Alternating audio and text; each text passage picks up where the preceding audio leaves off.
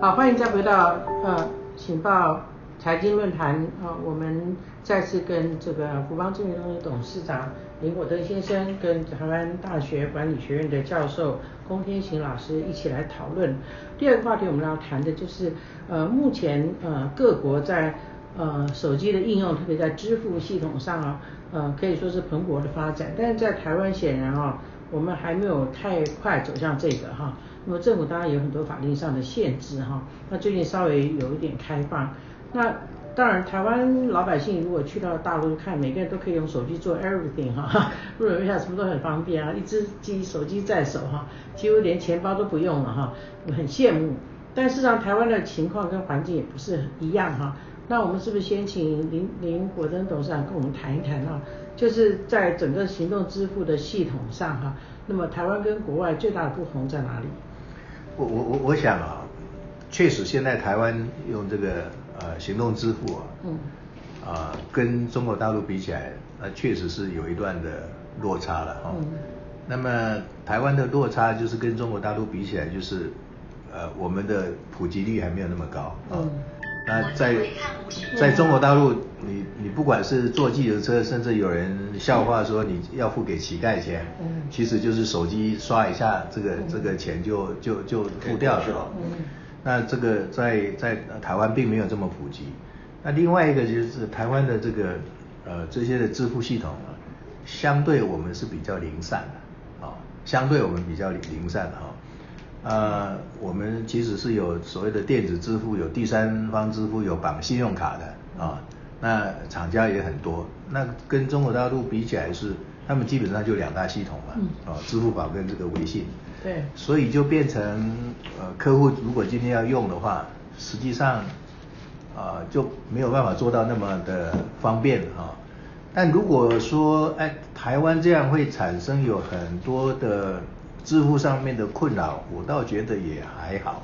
哦，那主要是，呃，台湾不像美国，不像大陆，说是这个土地那么广啊，人那么多，所以我们基本上有在很多的支付方面，我们相对是方便的啊。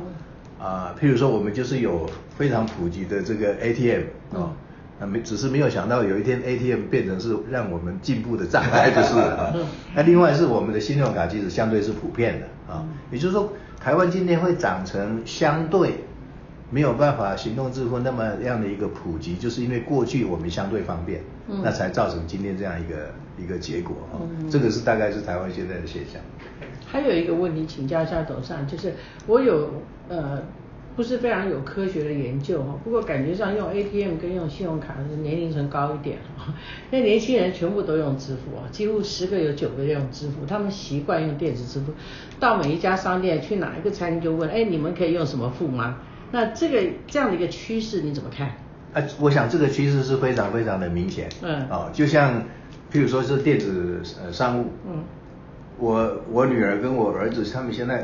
买东西全部都是在手机上面就买了，嗯。啊，那您刚刚提到老人家，像像我就是老人家 啊，我还没有办法习惯所有的东西都在手机上面就买啊，然后呃去去去外面消费也是手机一刷，啊，我想这个这个这个世代的这个落差是非常明显，所以我也我也相信，我想台湾在这个所谓的行动的这个支付上面。将来一定是越来越普遍。那我个人虽然说我不是所谓的年轻的世代啊，这个数位的时代，但是我其实我是我是也非常认同，嗯啊，如果这个行动支付可以更普遍，其实是是合理的。譬如我们只要想了，我既然手机可以做到了，我们现在每天出门啊，什么东西可以不带，手机不能不带。嗯，那既然是这样的，我们为什么还要那么多的工具？嗯，没有。没有必要，就是说，还是回到一个，就是说，哎，我们到底以我们来讲，我们的生活什么样的东西对我最有帮助啊？回到这样一个思考，嗯我还是觉得台湾在行动的支付上面啊，是还是可以再加强，有发展哈，有有有这有需要。我也注意到另外一个现象，就是行动支付的厂商，他们很会用很多的优惠。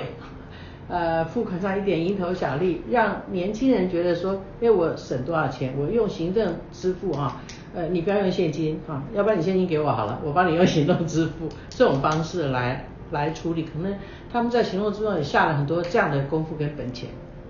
对，我我我我想是这样，就是说现在因为为什么还不够普遍？其实有一些原因嘛，嗯，譬如说，其实现在的商家也没有很普遍，嗯，那商家为什么没有普遍？就是可能没诱因少了嘛，嗯，对，啊，那你商家如果不普遍，那用的人他就又就不会普遍，这个我想这个所谓的有互相的这样一个影响，所以其实未来我想台湾在推动的时候，就是要给。使用者有一些诱因，要也要给这些商家有足够的这个诱因。譬如说，像呃有一些诱因是是应该讲是可以台面上的。比如说，像我知道的韩国，他对这个商家，你如果愿意来配合行动支付的，他有给他一些优惠的。啊，那在台湾，譬如说，有的人为什么喜欢收现金？不，商家为什么不？啊，这个不能台面讲，是他可能有。税上面的考量，类类似像这样，所以整个环境，我我觉得在台湾，如果说真的，譬如说好，我们已经决定某年某月我们就是一个无现金的一个一个社会了，那很多的这个支付希望在手机上面的话，那我们应该要去检视哈，究竟现在构成我们没有办法做到，譬如说像中国大陆的水准的原因是什么？那这些原因应该要怎么样去克服？我我相信我相信我们是可以是可以可以克服这些问题的。好，请教一下龚教授，行动支付真的是我们未来必走的路吗？呃，我想也并不是说是行动支付一定是非要走的路不可啊，而是说这个它的确是有一些便利啊，的确是有相当大的便利。那刚才其实呃，刚才这个林董事长所提到的这个情况呢，其实这个基本上就是一个所谓的后发者的优势。嗯。啊，因为这个呃，中国大陆呢，呃，因为它的这个当时呃，信用卡的并不是那么普及，ATM 也不是那么的发达。嗯。所以说，使得它在，而且它因为它的这个呃手机啊，因为它的这个。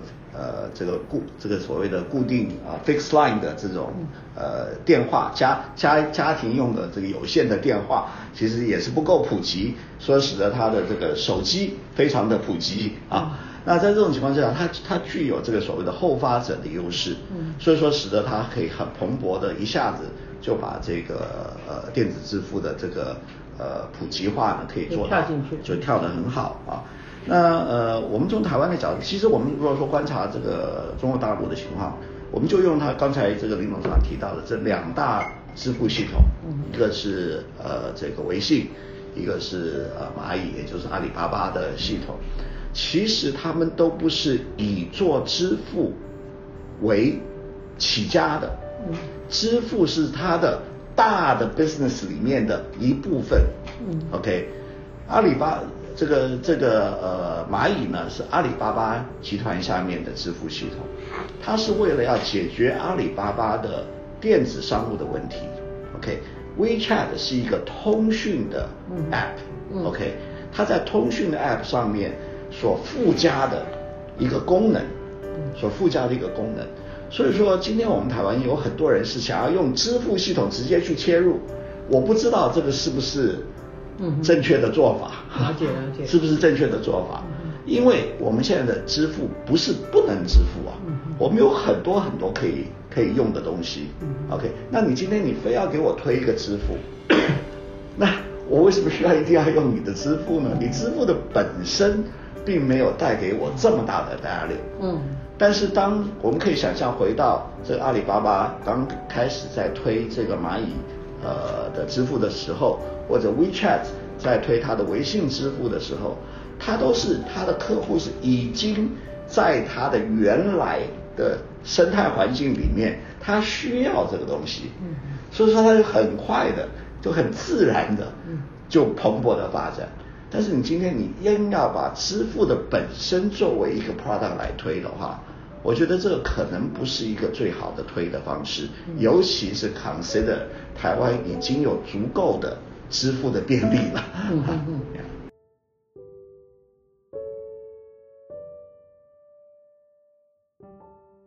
老师，媒体这么多，你真的还要办台湾醒报吗？可是你觉得大家对媒体满意吗？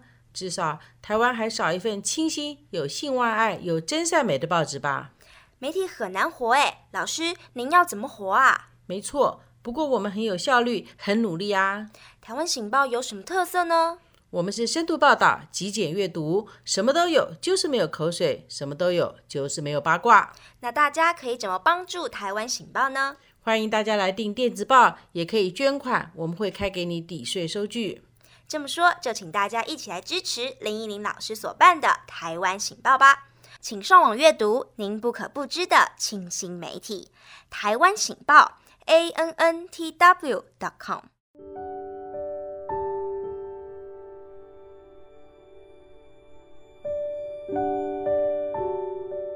那我顺便请教一下钟教授，你觉得政府在面对整个呃行动支付这样的，应该用什么样的法令去规范，或者是因为一直以来我们都比较保守嘛哈？其实台湾最大的、最便利的、已经有的，OK，最多人已经有的是悠游卡。嗯，对。OK，但是台湾就把它，台湾不晓得为什么法令就是说把它限制，只能用在。跟 transportation 相关的事情上面，OK，这个我是觉得是蛮蛮奇怪的啊。今天这个你说像悠游卡现在已经也是都是可以放在手机里面的，嗯，OK，它也是这个 contactless，OK，完全可以有一个很好的平台，嗯啊，那当然你可以考虑说是那这个平台是否是应该是呃由台北市政府来呃享用呢？啊，还是怎么样呢？呃，这里面我不知道有没有政治考量啊。但是，但是从更大的角度来讲，其实这些都可以把它摆在一边的。我们就从一个最最快速、最便利、有最多人已经拥有的，我们把它扩大，不是比较容易吗？对。是是是，那我顺便再问一下，现在台湾的这个支付系统是多到战国时代哈？是，呃，又是接口啊，又是台湾 Pay 啊，Apple Pay 啊，Line Pay 啊，一大堆哈。那么这么多的这种支付系统的里面，它会产生某种程度的竞争嘛哈？嗯哼。那么也会对呃整个。或者是商家他被剥削，或者是这个支付的人哈，那政府要怎么样？比如说现在百家齐放嘛哈，那就让他们去厮杀吗？还是我们需要做一些规范呢？我个人是比较相信市场的啦啊，所以说我是会认为说是厮杀一阵子应该是会比较好了，厮杀一阵子，然后有一个，但是就像我说的，呃，我是觉得说。最好还是有一个比较，先有一个比较好的 base 啊，嗯嗯嗯，而且就是说是 payment 本身，我不觉得是足以去吸引一个吸引一个人，就是因为它是一个整个生态环境，嗯，它真的是一个整，你说 WeChat，你说这个大陆的这个这个 WeChat，呃，腾讯啊，它是一个整个生态环境，嗯，它 payment 只是它这整个生态环境里面的一小部分而已，阿里巴巴。蚂蚁也是一个整个的生态环境，它是你的数位生活的一整个生态环境。那你今天你要在只是去推一个特别的 payment 啊，我觉得其实是不容易的。嗯，对，那这中间就是这个支付的系统有没有可能？比如说，它会不会倒闭之类的，有没有可能性？这个的话是呃，如呃，或者说台湾说，政府要不要用金融的规划？比如说，你要是一个银行，哈啊，这个是这个是这样子，就是呃，其实是不不必要的啊。你只要要求他，他的钱包啊，他的钱包必须要存在银行里面，对他的钱包的使用，OK，就说今天他向他的客户，嗯，啊，收了钱。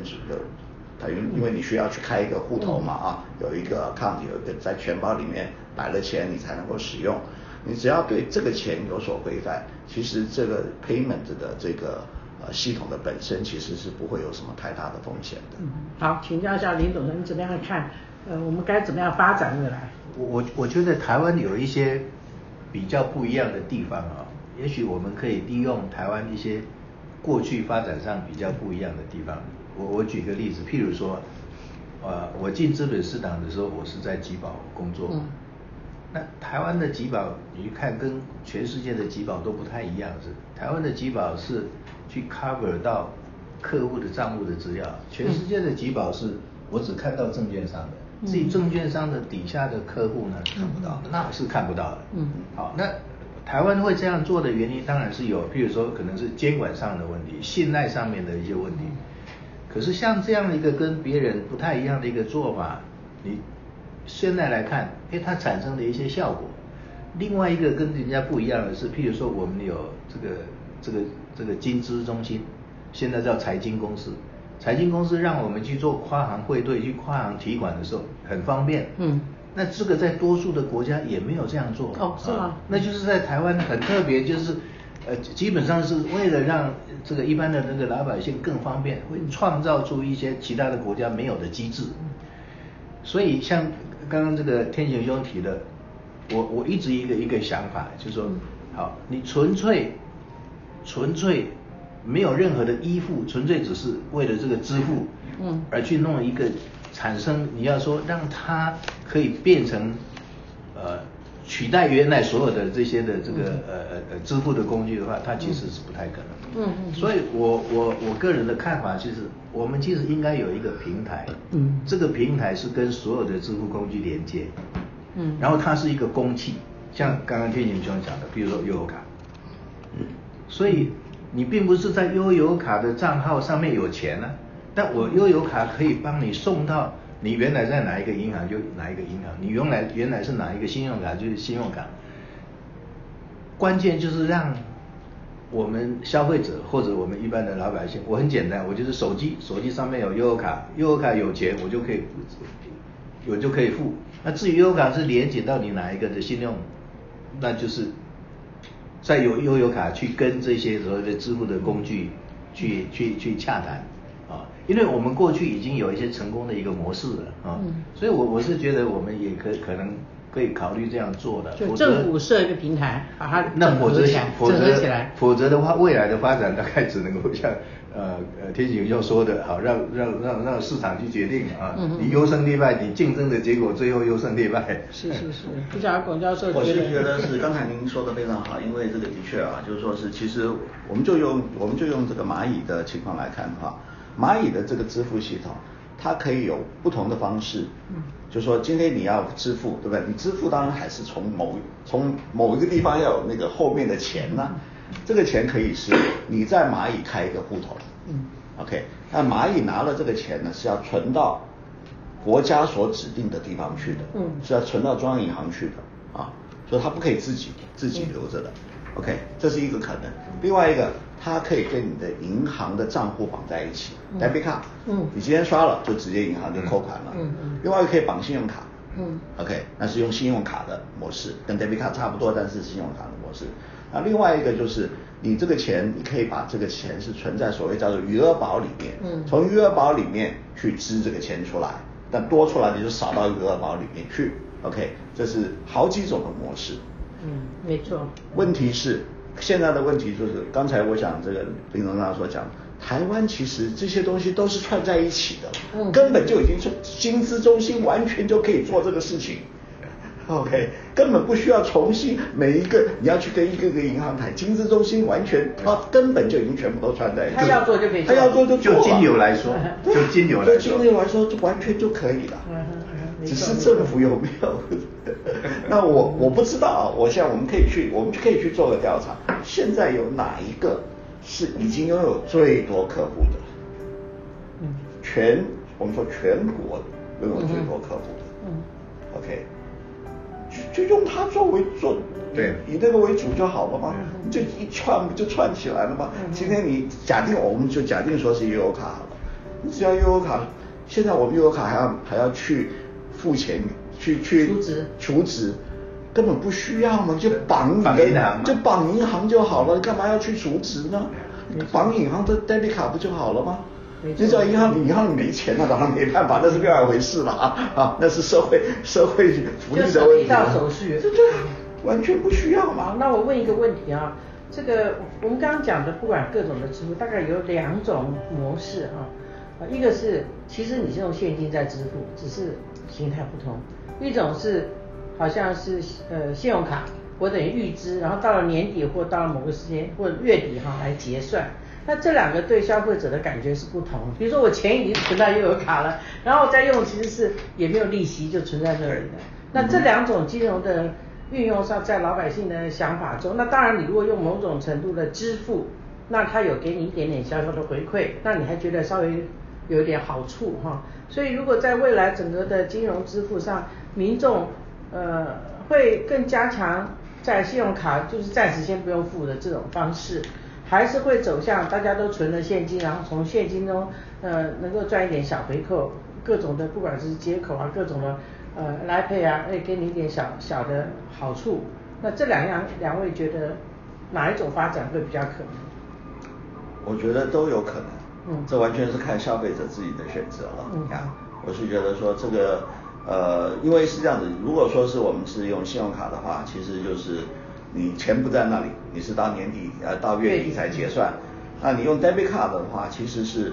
其实是你钱已经在你的银行户头里面，你只要没有用到它，你银行户头还是继续在生利息的。嗯嗯。OK，那如果说是你去存在电子钱包里面，嗯那那一个呃发卡的那个那个做 payment 的那个平台是不会付你利息的。嗯嗯。呀，这个他就赚到利息。他就赚到利，他也没有他也没有赚到利息，因为照如果说是以中国大陆的话，这个钱是要存到中央银行去的，中央银行也不会给你利息的呀。但是他还是会用一些小的私仪小会来争取你存。对对，其实大部分的这个 payment 系统，他去收钱都其实是跟 merchant 收的，是跟商家在收钱，是跟商家收手续费。没错。呀，是跟商家收。好，董事长。我我我觉得哈，这个把它看成像现在，假定我们用信用卡的话，我们也不会每一笔消费都透过信用卡。因为你还要看信用卡业者跟这个商家有没有签约嘛？对，哦，那涉及他的，比如说这个消费的金额啊，或者商品的形态了，啊，所以呢，我我觉得不会每一个商家都可以跟信用卡签约，嗯，所以所以即便我今天说好，我今天这个支付呢是绑信用卡，那势必我不可能每一笔的消费都用这样一个支付，所以可能。这个会并存。绑银行的这个这个这个 debit card 这个是一定跑不掉的，嗯，所以这个才说我们其实是需要一个一致的一个界面的，嗯，那那我们现在就是分三套系统啊，电子支付、第三方支付，然后信用卡，嗯，啊，那这样的话，你就是你从消费者或者民众的这个消费来讲，你就没有办法做到一个单一的界面。的，哦，所以就像刚刚天宇兄的讲的，你不管不管是不是用用悠游卡。你就找一个现在这个这个账卡量最大的，对啊，他做一个单一的一个界面，然后他再去连接你后面不同的这个所谓的呃消费的行为或者是支付的这个这个这个这个呃背后的原因嘛。对。那我们可不可以做一个这样的结论，就是说一个文明跟进步的社会应该给老百姓更多的便利哈。是。呃，让他的。我们说金畅其流，让接吻能够更通畅，那么让别人会感，或者说我们自己的国家会觉得说人民在在支付上有很大的便利，我觉得这个也是省了很多人力物力哈，应该是我们未来发展跟努力的方向。这是一种数位数位社会的象征。好，今天非常谢谢两位专家学者来接受我们的访问，我们的节目就进行到这里，再会。好，再会，谢谢，谢谢。